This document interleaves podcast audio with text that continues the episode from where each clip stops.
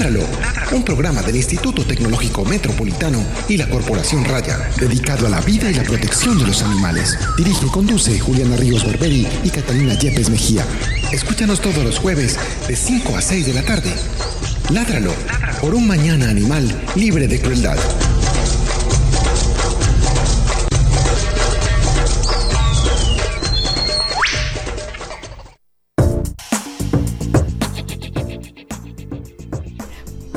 Muy buenas tardes, los recibimos hoy con una música muy de vanguardia. que no tiene nada que ver con nuestro programa, pero aún así, de vanguardia. Eh, bienvenidos a nuestro programa Ladral, un programa de la Corporación Raya con apoyo del Instituto Tecnológico Metropolitano dedicado a la vida y la protección de los animales. Mi nombre es Juliana Ríos Barberi y soy directora de este programa y soy además estudiante de Ingeniería Biomédica de noveno. Ahí está. Ahí llegó nuestro fondo. Bueno, de Ingeniería Biomédica de esta institución. Mi nombre es Catalina Yepes, médica veterinaria de la Corporación Raya y codirectora de este programa. Nuestro invitado del día de hoy es una persona que nunca ha venido a este programa. Nunca jamás. Buenas, ¿cómo estás? Hola, ¿cómo están? Eh, ¿Tengo que cambiar la voz? No. Ella es ah. nuestra veterinaria Catalina Yepes. Eh, que hoy estará, que ella es especialista en medicina interna felina y hoy nos estará hablando de un tema que yo sé que para muchas personas es súper importante y, y, es una gran incógnita y es algo que ha generado muchos mitos, muchos rumores, que hay muchas cosas pues como cuentos alrededor de él, entonces hoy ella nos va a explicar a grandes rasgos qué son estas enfermedades que son SIDA y leucemia felinos, qué es un gato positivo y cuáles son los tratamientos o el procedimiento que se debe tener cuando se tiene un animal de estos. Ay, buenas, ¿cómo están? A todos los oyentes, gracias por escucharnos, muchas gracias por invitarme a este programa. Con mucho gusto, puedes venir cuando quieras. Ay, gracias. Catalina, ¿cuáles son tus hobbies? Ay, Dios mío. eh, no, pues yo realmente todos mis hobbies y actividades eh, giran alrededor de los animales, tanto de mi profesión como de Raya. Yo creo que Raya es el principal hobby y actividad de nosotras. Y pues obviamente para los que me conocen y saben mi historia, tengo muchos gatos recogidos de la calle y pues hacen parte como también de, de mis actividades el estar y compartir con ellos.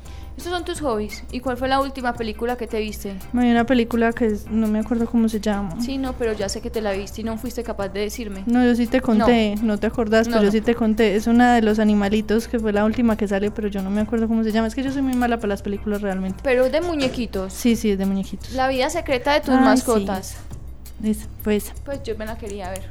Pero la podemos repetir. A mí me pasa una cosa muy importante con las películas. Nos pasa a las dos que yo me la veo y pues me acuerdo inmediatamente, me gusta mucho, pero en el transcurso de dos, tres días ya se me olvidó por completo. No, yo ya después por la noche ya no. Entonces yo me la puedo volver a ver sin problema y la disfruto igual como que me la estuviera viendo la primera vez. Yo creo que es como que reseteo para no guardar ese tipo de información. Me está pasando también con las direcciones de las personas. ¿Direcciones de qué? De las casas. No, no, no estoy reteniendo nada. es que usted las aprendes. Ah, no, ya viven en la carrera 54. ¿No se aprendes eso? No, no, quiere decir la ubicación para llegar, ah. porque ya tengo la, la, aplicación del celular que me lleva. Ah, vio, le vuelve la mente perezosa. Sí, realmente sí, como que no, no ocupo parte de mi memoria, entonces siempre tengo que ir a la aplicación y decir, ¿dónde es que vive Tom? ¿Dónde es que vive Paquita? ¿Dónde es que viven todos? Bueno, vamos a escuchar la noticia. Es momento. Es momento. Es momento. De la noticia de la semana. noticias de la semana. En Ládralo. En Ládralo. Bueno, eh, la primera no es tanto una noticia, sino como un... Eh, una sí, bueno, sí.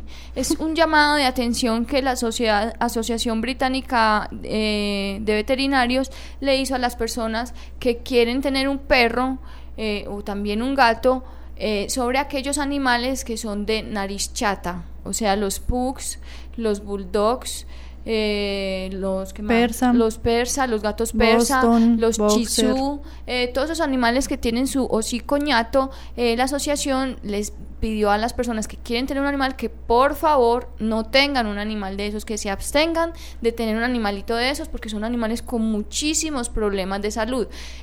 pues como la noticia en en Gran Bretaña, pues entonces eh, ellos consultaron al club de criadores de allá y los criadores, por supuesto, le echan la culpa a otros, pero eso es culpa de los criadores y es culpa también de las personas que siguen comprando un animal. Pues para mí eso es maltrato animal, porque es un animal que va a tener todos los problemas de salud. Ahí mencionaban que tenían problemas respiratorios, problemas cardíacos, problemas oculares por úlceras en los ojos. Entonces, yo pienso que eso es maltrato animal y que uno, como una persona que va primero que todo a comprar un animal, pues debería ser más cuidadoso a la hora de, de, escogerlo. Además, los perros criollos, los perros mestizos son animales que son mucho más saludables, que pueden encontrar características de todas las razas en ellos y que finalmente van a cumplir la misma función de ser afectuosos, de compartir la vida con nosotros como miembro, un miembro más de la familia.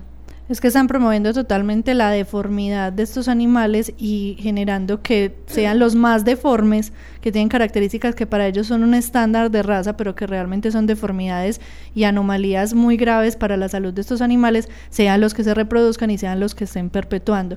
Entonces es supremamente grave, sobre todo por los problemas en la salud que estamos viendo en estos animales.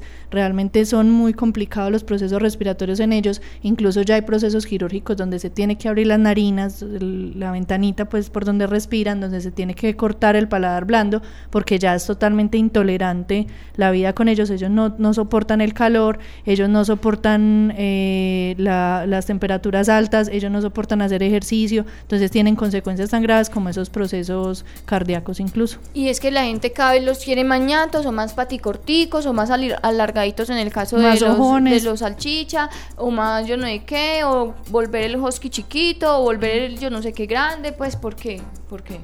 Quieren manipular totalmente y pues si uno va a querer un animal, pues lo quiere tal cual como eso. Es que ellos están exigiendo que, el propietario que tengan un lindo, se parezca a, Brad Pitt. A Brad Pitt. Bueno, en fin. La siguiente noticia pues ocurrió la semana pasada aquí en Colombia y es la eh, se declaró desierta la licitación de la Plaza de Toro Santa María en Bogotá y para explicarnos un poco qué sucedió ahí o cuáles son las implicaciones eh, Alejandro Gaviria, el asesor de la de la Secretaría de Gobierno para los Animales, pues nos contó un poquito sobre ese tema.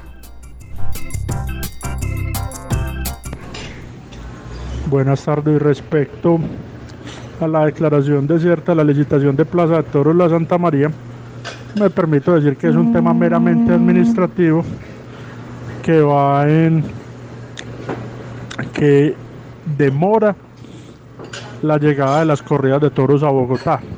Eh, son unas horas extras que podrían ser valiosas y que pretenderían que los grupos y que la institucionalidad busque otras alternativas para que éstas no regresen y para que la plaza de la Santa de Toros de la Santa María deje de ser una una plaza de torturas y efectivamente vuelva a ser un espectáculo, una plaza de espectáculos. Eh, obviamente existe una sentencia de la Corte Constitucional que está obligando a la alcaldía de Bogotá a que cumpla y a que, la, y a que estas corridas retornen. Esperemos durante cuánto tiempo se puede suspender, y creo que hasta el 2017 apenas habrán posibilidades de que los taurinos vuelvan a contar con su espectáculo y obviamente no debería ser la idea. Sin embargo, esta demora en la adjudicación en el proceso contractual va a permitir que de pronto proyectos de ley que estaban en ciernes, que estaban, que estaban en proceso en el Congreso, puedan fructificar en algo y que a lo mejor desincentiven entonces esperemos, es un tema de paciencia, paciencia ante todo por parte de los grupos defensores y protectores. Bueno, ahí teníamos a Alejandro explicándonos más o menos de que, o qué implicaciones tiene que esa, esa licitación se haya declarado desierta. Como siempre en lo pues les decimos a las personas que no asistan a espectáculos con animales, menos corridas de toros, que son unos espectáculos tan aberrantes, tan crueles, tan asquerosos, perdónenme la expresión, con los animales que los maltratan, los torturan, nada más para que unos poquitos se estén divirtiendo. Eso no tiene pues cabida en este mundo. Pues esperamos que esas licitaciones sigan así, que nadie se presente. nadie se presente. Y que verdaderamente los, estos espectáculos no vuelvan a, esta plaza que existe en Bogotá. Bueno, eh, ahora sí empecemos con el tema del día que es los gatos positivos, que es el SIDA y la leucemia ah, felina. pero no hemos dicho que nos pueden ver. Bueno, las personas que tengan alguna llamada pueden llamar... Eh, que tengan alguna pregunta, ahí va un blooper para Andrés, que tengan alguna pregunta pueden llamarnos al 440-5135 o pueden escribirnos a través de nuestras redes sociales. Y recuerden que nos pueden ver a través de nuestro Facebook que estamos en, en transmisión en vivo. Todavía estamos perfeccionando Todavía, el tema de sí, nuestra perdónenos, o sea, transmisión. tengan hay veces se cae el celular, se descarga, pues hay, hay dificultades, pero estamos Pero ahí vamos, tratando de vamos. mejorarlo. Entonces ahora sí, empezando con el tema, eh, pues como les decía, Catalina es médica veterinaria, especialista en medicina interna de felina y ella es la persona que nos va a estar contando todo sobre esta enfermedad, pero empecemos primero, Cata, por decir qué es un gato positivo. Pues un gato positivo se considera aquel gato que es portador o que en la prueba diagnóstica específica para cualquiera de estos dos virus, SIDA o leucemia, da positivo. No quiere decir que un gato positivo esté padeciendo la enfermedad, o sea, no está enfermo. Quiere decir que tiene el virus en su organismo o que en el caso, porque las pruebas diagnósticas que ya las vamos a explicar más adelante, en el caso de la leucemia se encuentra el antígeno, o sea, el virus, una parte del virus como tal, y en, la- en el caso del SIDA es el anticuerpo que se produjo para ese virus. Bueno, entonces ya sabemos que los gatos positivos no es que sean muy entusiastas, sino que No, no, son unos animalitos que portan unos virus que son el SIDA y la leucemia. Hablemos de esos dos virus. Bueno, ambos virus son inmunocompetentes, o sea, lo que hacen es atacar el sistema de defensas de ese gato. Eso es lo principal. Son dos virus muy similares en su formación estructural al virus del SIDA Como humano. de inmunodeficiencia. Es un virus de inmunodeficiencia que lo que hace es atacar todo el sistema de defensas, cualquiera de los dos. Lo que pasa es que hay diferencias pues en su estructura como tal, por eso uno se llama eh, virus de la inmunodeficiencia felina o VILEF y el otro es virus de la inmuno- inmunodeficiencia eh, pues el SIDA como tal, o sea, es, es, VIF y VILEF, son dos diferentes. Bueno, ¿y cómo se transmiten? La transmisión es directa, o sea, la transmisión es a través de las secreciones, principalmente de la saliva, las heces, la orina y en algunos eh, reportes se, se habla de transmisión a través de la leche y algunos casos han reportado transmisión vertical. ¿Qué quiere decir eso? Que es transplacentaria, que puede transmitirse de la mamá a las crías, pero en la práctica es muy poco pues no siempre se ha encontrado eso. Se cree que más bien la transmisión que se encuentra de madres a hijos es a través de la leche. ¿Qué es la diferencia? Que el virus de la leucemia felina se transmite, pues se cree que es el, el- o se llama el virus amistoso, porque se transmite principalmente por la saliva, por un lamido constante. Entonces son gatos que comparten las coquitas de comida, que comparten las coquitas del agua, se bañan. que se acicalan permanentemente entre los dos, ¿cierto? Eso es el de la leucemia. El del SIDA, por lo contrario, pues, o a diferencia, lo que hace es la transmisión tiene que haber contacto de la saliva con una herida del otro animal. Entonces el virus que generalmente se da por la transmisión se da por mordidas, por peleas entre gatos. Por eso es más común encontrarlo en gatos machos callejeros que están todo el tiempo peleando por territorio o por hembras o por alimento, por su permanente eh, pues como peleas con otros gatos, entonces es mucho más común en gatos machos. Esa es la diferencia, el de leucemia se transmite solamente con el contacto de saliva y generalmente es por un contacto de acicalamiento. El otro sí tiene que haber contacto de la saliva del, del portador del virus con una herida o con una mucosa con heridas del, del receptor. Pues con una entradita. Una entradita en una mucosa. Bueno, eh, ¿cuáles son los síntomas? Como son virus que afectan el sistema de defensas, muchas veces se llegan a su diagnóstico no como unos síntomas principales, ¿cierto? Sino porque son gatos que no responden adecuadamente a los tratamientos. O sea, son gatos que viven enfermos, que viven con diarreas permanentes, que viven con infecciones respiratorias permanentes o que, o que muy comúnmente aparecen con anemias.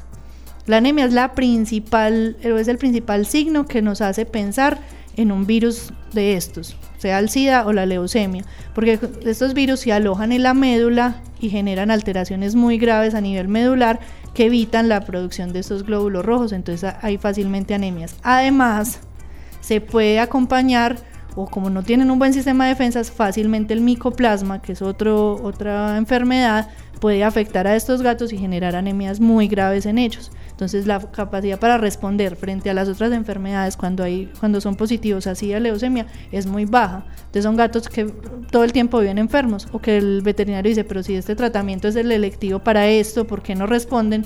Generalmente están como enfermedad de base y se asocian a, a estas otras enfermedades. ¿Qué pasa o qué hay que tener muy en cuenta? que tampoco es cierto y que lo he escuchado muchas veces, ah, es que el veterinario me dijo que porque tiene gingivitis o inflamación de las encías o alrededor de los dientes, entonces es, es positivo. No. Que no respondan al tratamiento para esa inflamación de las encías, que aparezcan síntomas como esa inflamación de encías o opacidad en las córneas o algunos otros síntomas, lo hace uno pensar que tengas enfermedad de base, que tenga el virus de base, pero no siempre quiere decir que eso es, o que, un diagnóstico decía leucemia se va a hacer porque tengan esta enfermedad, porque me ha pasado y me han llegado a consulta. Es que me aseguraron que tiene leucemia porque tiene opacidad en las córneas. Eso no es cierto. Simplemente son gatos que obviamente no están respondiendo porque su sistema de defensa está atacado por el virus, pero no quiere decir que, eh, que sea porque tenga esos síntomas ya sean positivos. Hay una cosa adicional e importante que es como la principal controversia y es lo que se ha encontrado. Yo también quiero aclarar que lo que lleva investigación acerca de las enfermedades caninas lleva años luz con respecto a lo que pasa con los felinos, ¿cierto? Que los gatos llevan muy poco tiempo comparado con el perro al lado del hombre y han sido objeto de investigación también hace muy poco tiempo. Al inicio los gatos simplemente era como les tocaron a los papás de nosotros, los gatos de techo que cazaban los ratones, que estaban ahí, pero que nadie se entendía, y pues el gato un día amanecía muerto y ya, ¿cierto? Ahora es que hacen parte y en este momento se considera la era del gato porque hacen parte muy importante de las familias y porque incluso eh, como son animales que se, se, adaptan mucho más fácil a las condiciones humanas actuales, eh, pues están siendo más comunes en las familias. Entonces se ha encontrado y es muy importante aclarar que el virus de la leucemia puede tener tres tipos de relación entre el gato y el virus. ¿Cuáles son esos tres tipos? Uno va a ser una infección crónica y permanente. Es decir, el virus entró. ¿Cómo entra el virus a, un gato? Entra por el lamido con otro gato, porque el otro gato lo expulsó a través de las glándulas salivales. Estos se lamieron, se acicalaron o tomaron agüita constantemente de la misma coca, o bueno, en fin entró en el organismo y, generó perdón, una viremia. Una viremia quiere decir que el virus empezó a replicar, a replicar, a replicar en el organismo. Y empezó a distribuirse por todos los órganos y lo que generó fue un proceso de enfermedad. Esos son los gatos positivos enfermos, ¿cierto? Que tienen la enfermedad de leucemia y que obviamente frente a una enfermedad básica como una infección respiratoria o digestiva no tienen un sistema competente y se complican y son los gatos que duran muy poco en el tiempo, que fácilmente se mueren, que mueren muy jóvenes. La segunda tipo de relación, o la primera que es la crónica, la segundo tipo de relación es una relación donde el gato es autolimitante, o sea, la enfermedad es autolimitante. El virus entró, se replicó, pero el gato generó los anticuerpos necesarios para controlarlo, neutralizarlo y sacarlo. Son gatos que en algún momento fueron positivos, pero que eliminaron el virus por completo porque su sistema de defensas fue capaz de eliminarlo y lo sacaron. ¿Qué es esa cara? No, me atrasé. la segunda forma es la autolimitante. Ah, bueno. La autolimitante, o sea, no presentan eh, la viremia como tal, sino que él entró, el, gato lo que hizo el organismo fue controlar ese virus, lo sacó y lo expulsó. Lo logra expulsarlo. Sí, sacó, produjo los anticuerpos necesarios para controlarlo y él no va a quedar como portador del virus. Entonces son gatos que inicialmente, si usted justo en el momento en que el virus entró le hizo la prueba, le dio positivo, porque la prueba reconoce el antígeno, ¿cierto? Reconoce es el virus en el organismo. Pero usted después hace la prueba y dio negativo, y vuelve la base y dio negativo, porque lo que hizo el, gato fue controlar la enfermedad y sacarla. Bueno, y si, y si él mm, la obtiene, la expulsa o la elimina de su organismo, queda con una inmunidad a ese, a ese virus o Sí. le vuelve y le da... No, queda con los anticuerpos necesarios para que si en algún momento se va a enfrentar otra vez al virus, lo controle y lo saque, pues, y no, no tenga ningún tipo de, de enfermedad por él. Por eso es que se cree, o sea, que los negativos no quiere decir, ah, es que mi gato es negativo, jamás en la vida ha tenido contacto con el virus, no necesariamente. y no se va a saber. No se va a saber. Pudo que tuvo el contacto, pero su sistema de defensas estaba tan bien que dijo, sí, yo, yo me desafié, lo controlé, produje los anticuerpos, chao, se Yo fue. me desafié. Mi organismo se gatico. desafió. Entonces, esa es el segundo, la segunda relación entre el virus y el, y Venga, el y gato. le otra pregunta. Eh, hay un tiempo entre la entre el contagio y la expulsión, más o menos aproximado. No, todo va a depender del sistema de defensas de cada gato. Por eso es que es tan difícil cuando la gente le pregunta a uno, pero entonces le repito la prueba cuándo, ¿cierto? ¿Cuándo vuelvo y la hago? Generalmente uno con los gatos positivos repite prueba al mes, ¿cierto? Porque son gatos que están sanos realmente, que son, no tienen ningún síntoma, sino que en el momento de hacer la prueba dieron positivo, entonces uno le dice, bueno, esperemos, evaluémoslo, miremoslo y repitámoslo al mes. Pero saber exactamente en, qué se basa o de qué depende no es, no es tan fácil. Va a depender del organismo de cada, de cada gato y de su sistema de defensas. Pero entonces hay una tercera relación entre el huésped y el gato. La tercera relación es cuando el gato, eh, el virus entra, el gato empieza a controlarlo, pero el virus lo que hace es que se atenúa, o sea, baja su viremia y se queda alojado principalmente en glándulas salivales, en tejido respiratorio, en órganos relacionados con los sistemas de defensas. Y se queda ahí. Entonces el gato es positivo, puede eliminar el virus, porque si el, el virus está en las glándulas salivales, él con la saliva lo está eliminando, pero no está produciendo enfermedad. Pero- hasta, Bueno, ahí voy, hasta que el gato se enfrenta a situaciones de estrés. Lo más importante en la vida de un gato es el estrés, pues es importante para causar la enfermedad. para causar, o sea, el gato vive estresado, realmente.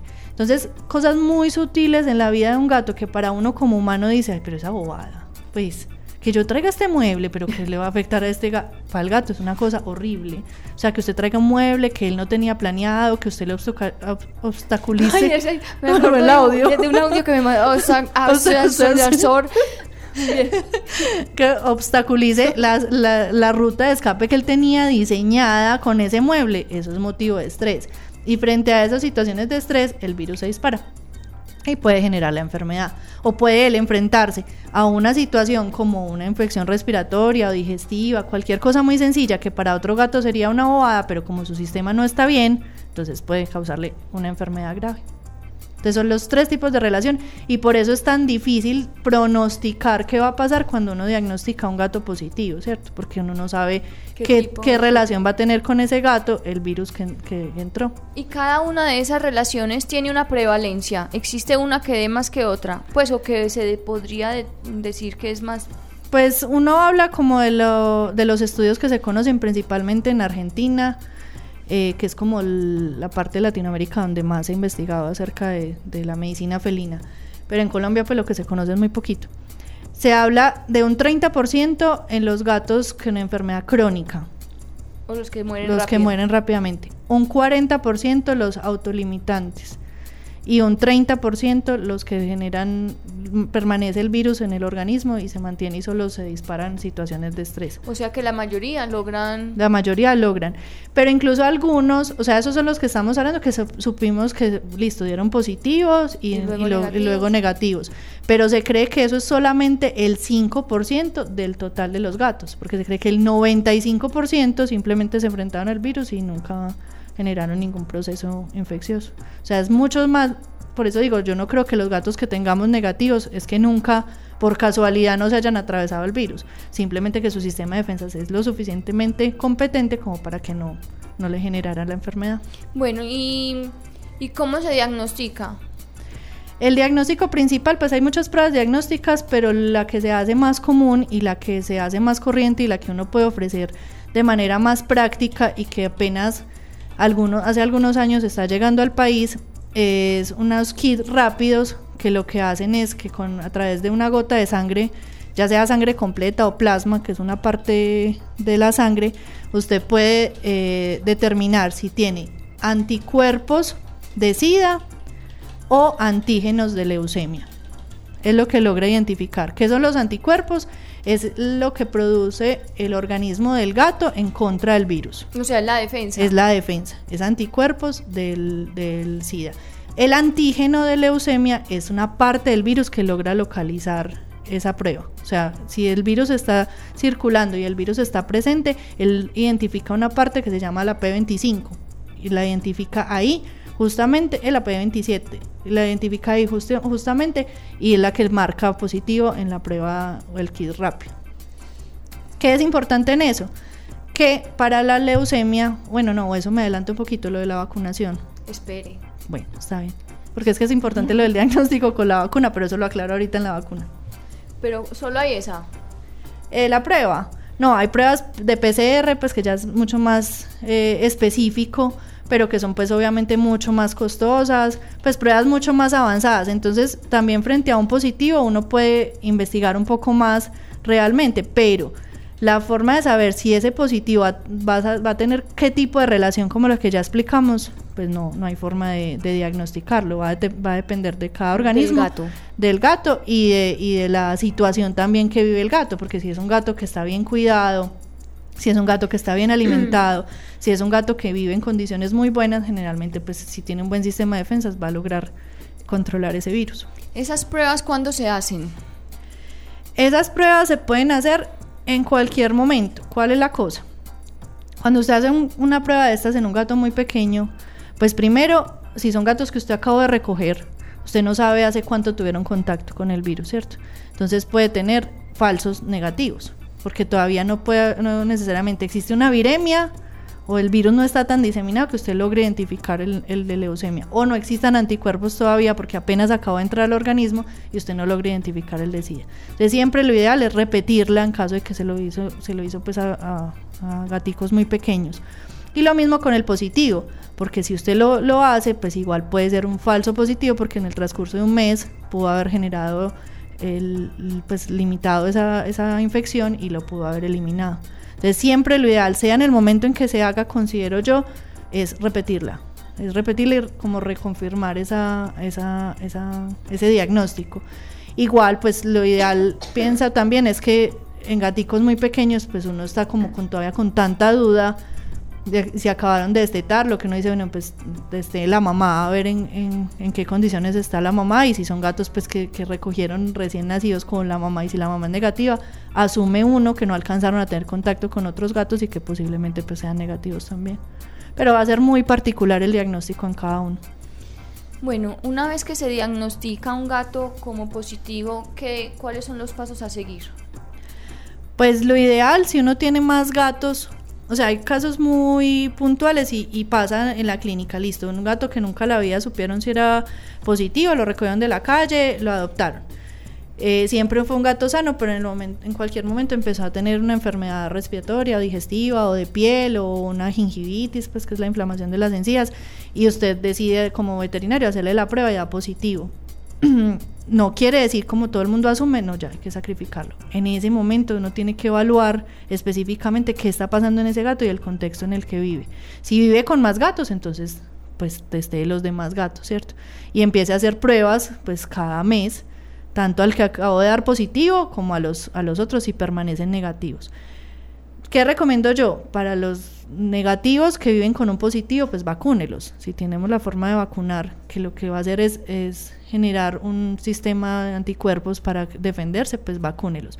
Pero ese positivo lo que hay que hacer es mejorar la calidad de vida. No hay un tratamiento para el virus específico. No existe tratamiento para el virus de leucemia ni de SIDA. Lo que uno hace con los tratamientos o con lo que uno trata de ayudar es mejorar el sistema de defensas del gato para enfrentarse no solamente al virus, sino a todas las otras enfermedades bacterianas, virales, todo lo que hay alrededor, porque como su sistema de defensa no es bueno, entonces uno lo que hace es ayudarle un poquito en ese sentido. Hay muchas recomendaciones, está llegando hace poco al país eh, un interferón que es un tipo de medicamento. Que es lo que le dan muchas veces a las personas con SIDA hepatitis. Ajá, que, le, que, es muy similar a ese interferón que se utiliza en humanos. Eh, lo trajo pues un laboratorio hace poco, hace muchos años que lo utilizan en países como Argentina. pero no quiere decir tampoco que es la salvación, porque eso es otra cosa, es un, un medicamento costoso y que la gente dice, pero entonces con ese ya se va a curar. No, lo que estamos haciendo es con todos los medios posibles mejorar el sistema de defensas de ese gato para que se defienda de las enfermedades eh, recurrentes que está teniendo porque su sistema de defensas no es bueno. Es como lo mismo que pasa con el SIDA humano. O sea, lo que le hacen a la gente es ayudarle en ese proceso a pelear con el virus y a pelear con todas las infecciones eh, secundarias. Que se quieren aprovechar. Que obviamente se van a aprovechar de la situación. Eh, ¿Qué recomiendo muchas veces yo? Pues hay que mejorar la alimentación. O sea, son gatos que tienen que estar muy, muy bien alimentados, que tienen que tener mínimos situaciones de estrés son gatos que ojalá pues no, no se, si, si son gatos muy nerviosos, pues que no se tengan que sacar y manipular por fuera de la casa. Si son gatos que realmente no son muy sociables, entonces no llegue con otros gatos o con visitas o con perros pues o con otras ah, le circunstancias. Tocó dejar de que los, que los amigos fueran a la casa, que no puede volver la mamá, nada, nadie. Nadie. no vuelva nadie. Aquí, no entra nadie. porque el gato, no, mentira, no, pero sí tratar como de evitarle las situaciones de estrés al máximo, porque ya sabemos que bajo esas situaciones de estrés es el complique pues, de, de, de estos gatos positivos. Eh, conozco gatos que han durado muchos años como positivos. Conozco otros que simplemente duraron poco tiempo, pero con una buena calidad de vida, simplemente que en situaciones como el micoplasma, que, que yo creo que es otro programa que tenemos pendiente, que está de moda y que está generando tantos problemas eh, en, la, en, la, medicina felina, eh, nos, ha, nos ha llevado pues como a, a, complicar muchos de estos gatos leucémicos porque su sistema de defensas definitivamente no es capaz y sobre todo porque el micoplasma genera destrucción de los glóbulos rojos y como el gato leucémico tiene afectada su médula, no es capaz de, de llevar esas anemias y de, de sacar, sacar, adelante pues como ese proceso. Bien difícil esa enfermedad, pero bueno, hablemos de cómo se puede prevenir. Bueno, para el SIDA no hay vacuna, solamente hay vacuna en este momento, pues no, no conozco si existe a nivel mundial, creo que no, pero eh, sí existe para leucemia. Eh, también había muchos, ah bueno, porque se nos olvidó aclarar algo adicional, y es que la, el virus de la leucemia eh, puede generar linfoma, que es un tipo de tumores. Como afecta todo el sistema eh, asociado a los linfocitos, que son unas células de la defensa, puede generar linfomas no solamente en órganos relacionados con eso, como son los ganglios a nivel abdominal, a nivel torácico, sino también puede generar linfomas a nivel renal. Y es una de las complicaciones que tiene uno de nuestros pacientes, y que es muy querido por, por, por, pues por, por mí y por, y por todos los seguidores de Ladralo, porque es el, paciente Cristina, que es una, se cree que la complicación que tiene en este momento Aquiles, es un paciente positivo a leucemia, es, es asociado a un proceso renal, ¿cierto? Entonces, mmm, la, anteriormente se creía que la vacuna podía desencadenar cuando no se confirmaba si era positivo o no y se vacunaba el gato, podía generar los linfomas ya hay una vacuna muy segura en el mercado que no tiene interferencia, tanto porque no va a producir pues como la enfermedad como tal, porque el componente que tiene el virus es específicamente para que se generen anticuerpos, no para que produzca la enfermedad. Y adicional, eh, no interfiere en las pruebas diagnósticas, porque tampoco tiene el componente específico, porque es que las pruebas diagnósticas no van a, a reconocer el virus como tal, pues es que uno no logra como explicarle un poquito a la gente que el virus tiene un montón como de componentes chiquiticos, entonces no va a reconocer todo el virus, sino que a reconocer un, una específica parte de ese virus. De la prueba diagnóstica reconoce uno y la, y la vacuna utiliza otro, que es diferente. Entonces no interfiere. Entonces eh, gatos vacunados no van a dar positivos a la prueba específica. Esa vacuna se puede eh, se debe, en, si se comienza pues como dentro del plan vacunal de los gaticos, se debe reforzar en dos ocasiones y lo ideal es que se refuerce anual. Eso va también a depender de la situación particular de cada gato, porque si yo tengo un gato que vive en casa, que no tiene contacto jamás con otros gatos, que yo sé que es negativo, ya tuvo una vacunación, muchas veces lo que yo le digo al propietario es no lo vacune anual contra la leucemia, vacunémoslo cada dos años, por ejemplo, para que tampoco pues, sea una carga tan alta pero, pero realmente va a depender de la condición específica del gato y del criterio del médico veterinario que esté manejando su gato. Bueno, Cata, y en el caso de los albergues, ese tema cómo se maneja? Pero yo creo que es muy complicado y yo creo que también va a depender del criterio de la persona, pero con un buen criterio, ¿cierto? Eh, obviamente, si usted decide, si tiene un hogar de paso, si tiene un albergue y decide en el momento en que ingresa un gato positivo, tenerlo, lo tiene que tener aislado. Porque usted nunca, como hablábamos al principio, va a reconocer si ese gato está eliminando pues eliminando, expulsando a través de sus secreciones el virus. Entonces nunca va a reconocer si es un gato que, que, puede generar la transmisión a otros gatos. No hay forma de yo encontrar en las glándulas salival, pues no hay forma de identificar si la saliva de ese gato tiene el virus, no. Hasta ahora pues no. Entonces lo ideal es mantenerlo aislado. Es un virus que se contagia por contacto muy constante. Eh, no quiere decir pues que si usted entró con los zapatos al lugar donde tenía el gato alojado y salió con los mismos zapatos a la casa, pues ya se le va a contagiar el resto. No, no creo que pues no es tanto la, la bioseguridad que se necesita. Pero sí, obviamente que son gatos que tienen que tener sus propias cajas de arena, sus propios comederos, sus propias coquitas del agua, o sea, cosas que se manejen solo para los gatos, juguetes solo para ellos. No es que usted va a estar intercalando pues como los objetos que tiene dentro del gato positivo y con los demás gatos, no pero tampoco pues una extrema bioseguridad. Obviamente, el tema de adopción de gatos positivos es, es un tema que hay que saberlo manejar con el adoptante y que el adoptante tiene que entender que, a qué se está enfrentando. Porque son gatos y, he visto personas que asumen la adopción de gatos positivos y, y entienden que son gatos que tienen que tener condiciones de control sanitario me refiero a desparasitaciones muy frecuentes, a tener pues a gatos que no van a poder salir obviamente a la calle, que no es para vivir en fincas donde puedan tener contacto con otros gatos o que es que en el barrio o es que se sale por el techo, no.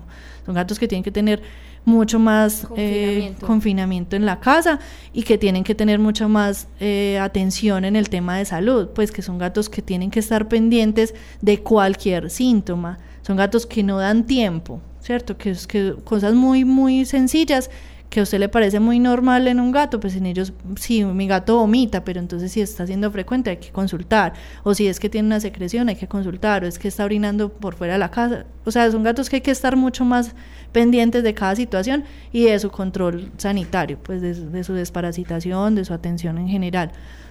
Eh, obviamente va a depender de las condiciones de cada albergue. No todos los hogares de paso o los albergues tienen la forma de tener aislados estos gatos. Entonces no asuma la responsabilidad. Y eso sí, sea responsable y cada gato que entre, pues hágale la prueba. ¿Cierto? Y si puede, hágale la respectiva cuarentena, que es lo ideal. Haga la prueba, manténgalo aislado el tiempo necesario, porque como ya dijimos, pues puede ser un falso negativo porque no, apenas estuvo en contacto con el virus y en el transcurso de un mes le puede dar un positivo. Entonces tenga el tiempo necesario ese gato aislado antes de, ponerlo en contacto con los demás y poner en riesgo a todos los demás. Cata, y hablemos de los gatos ferales. Pues los gatos ferales, eh, yo voy a hablar del punto de vista mío. Pero venga, expliquemos un poquito qué es lo que pasa con los ah, gatos ferales. Los gatos ferales o las colonias de gatos son gatos que viven en condiciones realmente de colonias aislados. Son salvajes. Eh, sí, entre comillas aislados del ser humano. Que finalmente nosotros los pusimos ahí y la gente no cree, pero en Medellín hay montones de colonias. Hay muchas colonias, eh, sobre todo en espacios abiertos como en, el, aeropuerto, en las universidades, en las bodegas, en espacios donde hay condiciones donde esconderse, donde hay comida disponible y donde hay eh, calor, pues como albergue donde refugiarse, ¿cierto? Entonces son colonias que, como la tasa de reproducción de los gatos es tan alta, pues crecen exponencialmente, gigantemente, y en un momentico se llena un, todo un grupo de gatos. ¿Qué pasa con esa situación? Y eso se enfrentó hace varios años cuando la Perla empezó a hacer el control de estas colonias, que fue la, la la captura de estos gatos para hacer eh, eh, las pruebas pues respectivas tanto para esterilizarlas como hacer las pruebas respectivas de SIDA y leucemia y mucha gente se opuso a que los gatos positivos fueran eh, sacrificados. Desde el punto de vista epidemiológico, si queremos hacer un control real de esta enfermedad, pues de esta, de esta viremia, y si queremos pretender que no existan tantos gatos positivos como se están presentando en este momento, realmente estos gatos que viven en condiciones de calle, que lo que están haciendo es diseminando el virus, se deberían de eutanasiar. Es mi concepto médico. ¿Por qué? Porque primero que todo, se está capturando esos gatos y los está sometiendo a estrés, los está esterilizando. Le aseguro que si su sistema de defensas está enfrentándose como los he encontrado yo, positivos tanto a leucemia como a SIDA, positivos Oh, a los Dios. dos, usted los libera y esos gatos no duran una semana.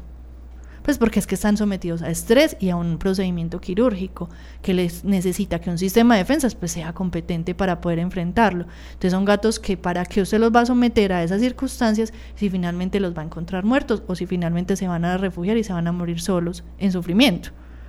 Entonces, desde mi punto de vista médico, y va a variar, y obviamente cada situación es muy diferente, cada condición es muy diferente, yo considero que son gatos que hay que, en, si se quiere controlar el virus en una colonia, no hay más manera sino sacrificándolos. Suena muy cruel, suena difícil de manejar, pero son gatos que, que ponen en riesgo a muchos otros gatos adicional porque son gatos que están eliminando el virus y que además eh, si, si un gato que no tiene contacto con esa colonia llega en un momento a tenerlo, pues generalmente va a generar, pues va a tener, terminar contagiado. Entonces es muy particular y creo que es un tema muy difícil de manejar y creo que mucha gente va a decir esta está loca, ¿cómo se le ocurre? Y, y pues siempre va a tener uno los opositores, ¿cierto? Pero, pero si uno lo que quiere realmente es pensar en el bienestar de, de los animales y finalmente creo que el no controlar muchos de estos gatos es hoy la consecuencia de tantos gatos positivos que son encontrados en la calle y que son recogidos y de tantas mamás porque en muchos de los casos puede generar abortos en mamás eh, gestantes, pero muchas otras son capaces simplemente como hablábamos de tener una relación con el virus que lo tienen ahí, lo transmiten, pero, pero igual se reproducen, igual a través de la leche pueden eh, pasarle el virus a, a sus crías o igual a través del lamido, del acicalamiento de sus crías lo- los pueden eh, contagiar. Bueno, Cata, ¿y crees que haya algo más que debamos decir sobre el tema de, del SIDA y la leucemia en gatos? Pues creo que, que el manejo de estos temas siempre tiene que estar acompañado de un médico veterinario y de un médico veterinario que sepa de gatos. Eh, lastimosamente, y no voy a hablar pues mal de mi gremio en ningún momento, pero creo que hay mucho desconocimiento todavía en medicina felina y que, y que yo no me las sé todas, obviamente, pues yo, yo he tratado de aprender un poquito y ha sido más por el interés personal, porque como llevo muchos años trabajando en la defensa y la protección de animales, enfrentarme a muchas situaciones de albergues de, y durante muchos años apoyé a esos albergues particulares a través de la atención de sus animales recogidos y pues tengo 11 gatos recogidos también. Entonces, me, de alguna manera me obligué un poquito a estudiar acerca de los felinos y se convirtió en mi pasión y es una cosa que disfruto y que todos los días trato de investigar un poquito más y de conocer un poquito más. Pero sí conozco muchos colegas que ni siquiera tienen la más mínima afinidad por los gatos. Pues no tienen ni idea de cómo manejarlos, no tienen ni idea de cómo atenderlos, porque tristemente no lo saben ni siquiera atender. Son, eh, pues un gato llega a consulta y les da tres vueltas porque no son capaces ni de sacarlos del guacal. Entonces, este tipo de enfermedades siempre tienen que estar acompañados de un asesoramiento adecuado, de un médico veterinario. Eh, recuerden que no tiene nada que ver el, con el virus de SIDA humano ni con la leucemia pues ah, sí, hablemos de humana. eso, eso es muy importante, se nos olvidó decir, ¿trae algún riesgo para la salud de las personas? Ninguno, ninguno, absoluto. El, el SIDA, sí, o sea, se parece como tal el virus al SIDA humano, se parece, pero no hay ninguna forma de, pues, o no hay ninguna presentación que haya comprobado al- eh, un contagio o que ese virus del, Que haya del atravesado felino, especie. sí, haya atravesado especie, haya afectado células humanas, no. Entonces no hay problema en que si su gato es positivo a sido leucemia, duerma con usted, o vaya con usted, o, se siente al lado de suyo en el desayuno, o, o su acicale, no, no hay ningún problema, eso no tiene ningún problema. El problema es única y exclusivamente con otros gatos, incluso con perros tampoco. No atraviesa especies, o sea, no afecta caninos tampoco.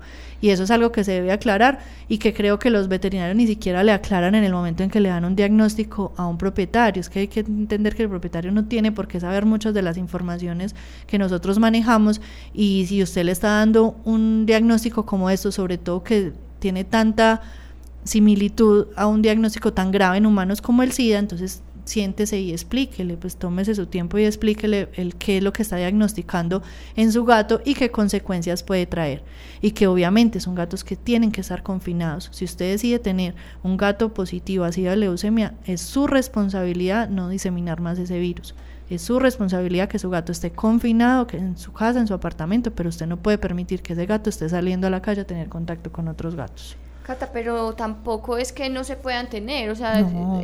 porque es que uno hay veces como pues tan en contacto con los animales que necesitan un hogar, se da cuenta que la gente es muy renuente a adoptar animales que tengan estos dos virus y yo creo que también parte de eso es como la satanización que se ha dado sobre la enfermedad y el mismo desconocimiento que se tiene de parte de las personas o de los médicos veterinarios que no, no saben muy bien o no han profundizado muy bien en ese campo que es desconocido, usted misma dijo, en la, en la ciencia general. Entonces, ¿qué, qué, qué, qué es tu opinión? Obviamente son gatos que sí se pueden tener, que hay que tener la conciencia suficiente y el criterio suficiente para manejar las circunstancias. O sea, son gatos que es listo, usted asume tener un gato positivo, pero usted también asume lo que eso genera en costos económicos, en tiempo, en cuidados. O sea, se pueden tener y como lo he dicho, yo tengo gatos pacientes positivos que han vivido muchos años, que han vivido el tiempo promedio de, de vida de un, de un gato. Tengo otros que lastimosamente duraron, a pesar de muy buenos cuidados, pues duraron dos, tres años con la familia, pero eso va a depender de cada gato. O si usted lo asume, lo asume con responsabilidad, lo asume, disfruta a su gato el tiempo que le dure, que comparta con él y es responsable de eso. Es un gato que va a tener que tener unos cuidados específicos, pues que, no van más allá tampoco pues del otro, unas cosas del otro mundo. Simplemente gatos que usted va a tener que tener como un poco más vigilado frente a síntomas sencillos y que va a tener que ser muy cumplido con el tema de las desparasitaciones, pues de, la, de, lo, de, lo, de la atención básica y una muy buena alimentación. Los gatos son mucho lo, de lo que comen. O sea, los gatos manifiestan mucho de lo que comen. Gatos bien alimentados, le aseguro que van a ser gatos que muestran un estado de salud en general muy bueno y que no van a sufrir fácilmente de enfermedades. Entonces, es simplemente a, a pues, decir, listo, asumo esto y lo asumo con la responsabilidad que merece, pero pues disfruto de mi gato el tiempo que sea. Es que también, ¿quién dice que un gato que no es positivo pues le va a durar también los 10 años o los 12 años exacto, o los 15 años? Exacto. Puede que también le dure un año, pues porque no sabemos qué puede pasar. Es lo mismo que pasa a los, los que deciden tener hijos, pues uno no, uno espera que su hijo sea sano, pero si, si salió con alguna enfermedad, entonces decir, ay no, devuélvanmelo, pues ese, ese no, cambiémoslo, no, simplemente es asumir en ese momento las circunstancias y darle la calidad de vida, el tiempo que dure las cosas, ni los animales, ni los seres, ni las cosas, nada es eterno. Y nada tiene garantía. Nada. Así no, ven, ah, no, venga, pero, pero usted me asegura que este. No, no. Son seres vivos y todos vamos a reaccionar de manera diferente. Bueno, eh, antes de terminar el programa, quiero dar los agradecimientos a Pilar Sepúlveda por la realización, a Gretel Álvarez por el diseño que cada semana hace de nuestro programa, a José Julián Villa por la música que escuchaban hay veces en el fondo, a Carlos Pérez por el cabezote de nuestro programa y a Andrés Camilo. Andrés Cam no, Andrés, cámese de nombre. Definitivamente Andrés, en este programa no se va a poder. Andrés Puentes, lo voy a dejar así. Andrés Puentes por ayudarnos con toda la parte de comunicación. Vamos a escuchar la agenda de la semana. Qué risa. Es que... Eventos, campañas, jornadas de vacunación, esterilizaciones, encuentros, conferencias. Todo en la agenda de la semana en Ládralo. Bueno, tenemos una invitación. Tenemos una invitación súper importante para el próximo miércoles. Es el evento El Defensor del Año de nuestros amigos de Defensores. Se llevará a cabo, como les dije, el miércoles 28 de septiembre a las 7 y 30 en el Paraninfo de la Universidad de Antioquia. ¿Quién sabe quién irá a ganar este año el Defensor del Año? No nos han pasado el chisme. No nos han pasado el chisme, pero como siempre va a ser una persona que se ha esmerado mucho por que la situación de los animales mejore en nuestro país y en, y en otras partes del mundo, porque a Barcelona también le han dado el, el premio, a varias partes, personas de varias partes del mundo le han dado este premio, el Defensor del Año, que entrega una obra de arte bastante bonita como reconocimiento al trabajo por los animales. Y el segundo evento es una jornada de esterilización masiva que tendremos el próximo 23 de octubre y Catalina les va a hablar más de ella. El próximo 23 de octubre, eh, esta semana estaremos sacando la publicidad para que se inscriban. Recuerden que es de, el costo es de 65 mil pesos, no incluye los exámenes de sangre. Si desean hacer los exámenes, pues se les da toda la información respectiva de cómo se llaman estos exámenes y dónde se pueden realizar y qué costo tienen. Y eh, pues apenas saquemos la publicidad, que lo más seguro es que se publique esta misma semana, eh, empiezan las inscripciones a través del correo. Esterilizaciones arroba.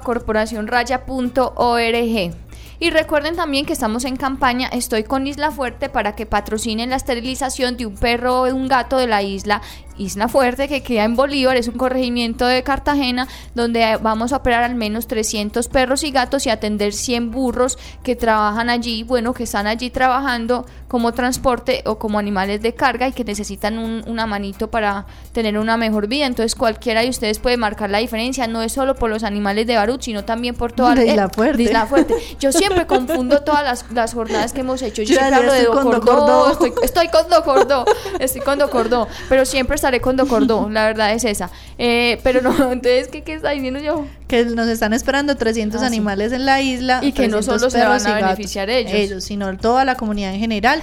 la fauna silvestre de la zona que también está siendo devastada por esta cantidad de animales que no tienen cómo alimentarse adecuadamente. Entonces están cazando pues la mayoría de los mamíferos y aves y peces de la, de la zona, entonces necesitamos por favor el apoyo de todos, son muchos patrocinios. Es mucho dinero. Mucho dinero. Eh, y cada patrocinio vale 60 mil, si son 300 hagan las cuentas, es bastante dinero más, los, más todo lo que nosotros tenemos que pagarle a nuestros voluntarios que van y entregan su trabajo, sus organismos, que lo dan todo por ellos, les tenemos que hacer pues al menos pues como pagarles, no les podemos cobrar porque nos ayuden. Sí, no, no pagarles a ellos como tal, sino que puedan vivir con nosotros allá. Es pues, decir, el transporte, la alimentación, el alojamiento, todo esto. Y esto es muy costoso, entonces necesitamos el apoyo de todos. Esperamos que estén presentes con su patrocinio porque pues hasta ahora hemos logrado las metas propuestas y esperamos que no vaya a ser diferente para Isla Fuerte. Y les agradecemos mucho por haber escuchado el programa el día de hoy. Muchos saludos para todos y esperamos escucharlos escucharnos de nuevo el próximo jueves con otro tema de interés para los que queremos y amamos a los animales. Chao. Chao.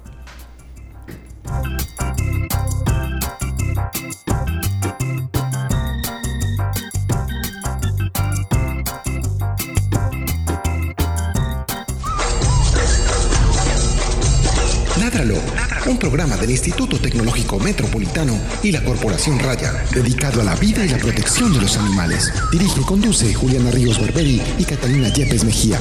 Escúchanos todos los jueves de 5 a 6 de la tarde. Ládralo, por un mañana animal libre de crueldad.